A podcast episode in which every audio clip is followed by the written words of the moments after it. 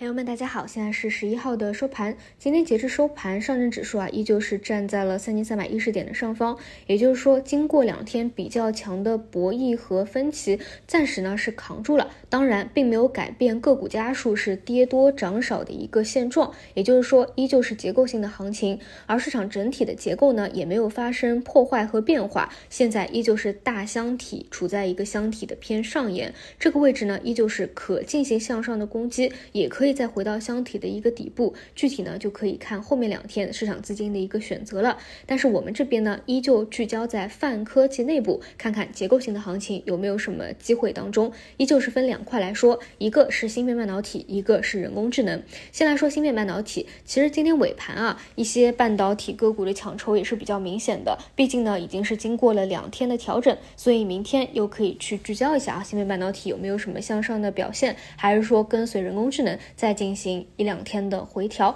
但是你可以明显的感受到啊，在底部，尤其是有反转预期的板块，其实是有点人心思涨的。就比如说今天下午，券商随便发了一个稳泰科技的一个研报啊，推荐就突然从一个水下拉升到了一个涨停啊，这个就是体现出人心思涨和一个底部区间，大家的想法都不一样了啊。跟大家讲一句话，你们可以一直记住，就是当一个板块。处在底部的时候，或者低估低位的时候，你不能证实它没有，那资金的介入，尤其是放量的拉升，那它可能就是有。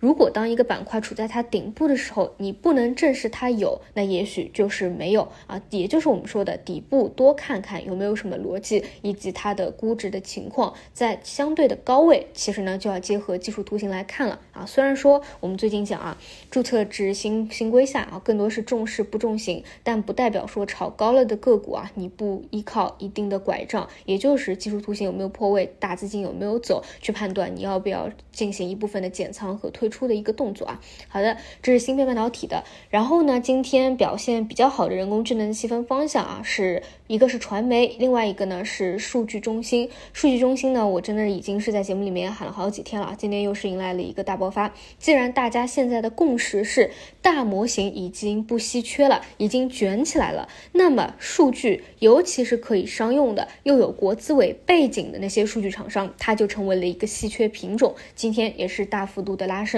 这一块呢，后面还是可以去继续看一看啊。除此以外呢，还有就是 AI 安全这一块，也是之前喊的比较久的啊，处于低位的 AI 的细分方向。今天的一个拉升呢，主要是今天中午。国家的网信办就生成式 AI 服务管理办法公开征求意见，当中就提到，供应者应当对生成式 AI 产品的预训练数据、优化训练数据来源的合法性负责。也就是说，你不能有侵犯知识产权的内容。如果说这个数据是包含个人信息的，那应该得到个人的同意，或者说符合法律法规，并且保证数据的真实性、准确性、客观性和多样性，也就是 AI 安全。合规这一块呢，在初期其实关注的人不多，但是我一直在反复强调它，就是因为我们看待一个新兴的事物都是要有两面性的，你不能只看到它好的一面，它有不好的一面，它可能对人类社会产生负面的一个影响。这也是为什么现在很多的国家地区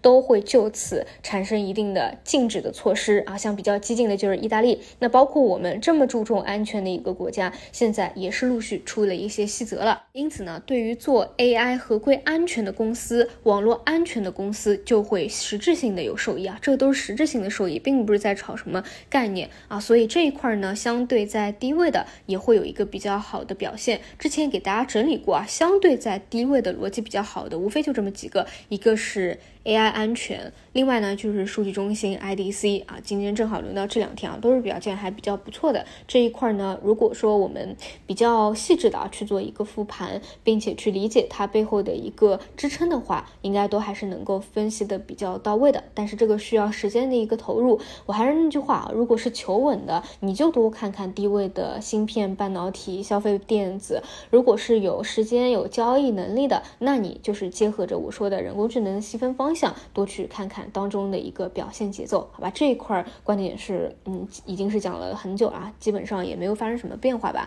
直到后面，如果市场再发生什么大的变化，或者大的板块能够起来，或者说啊，真正未来突破向上了啊，开启我们都很期待的真正的这种大行情啊，牛市行情的话，那会有更多的一些变化哦。但现在确实也没有，对吧？我们只能够保持在泛科技当中。找找机会啊，当然也要重视风险啊，毕竟有一部分真的是涨得也比较高了啊，并且没有什么支撑，对吧？啊，看看理清楚机会和风险。好的，那么以上就是今天的内容，那我们就明天早晨再见啦。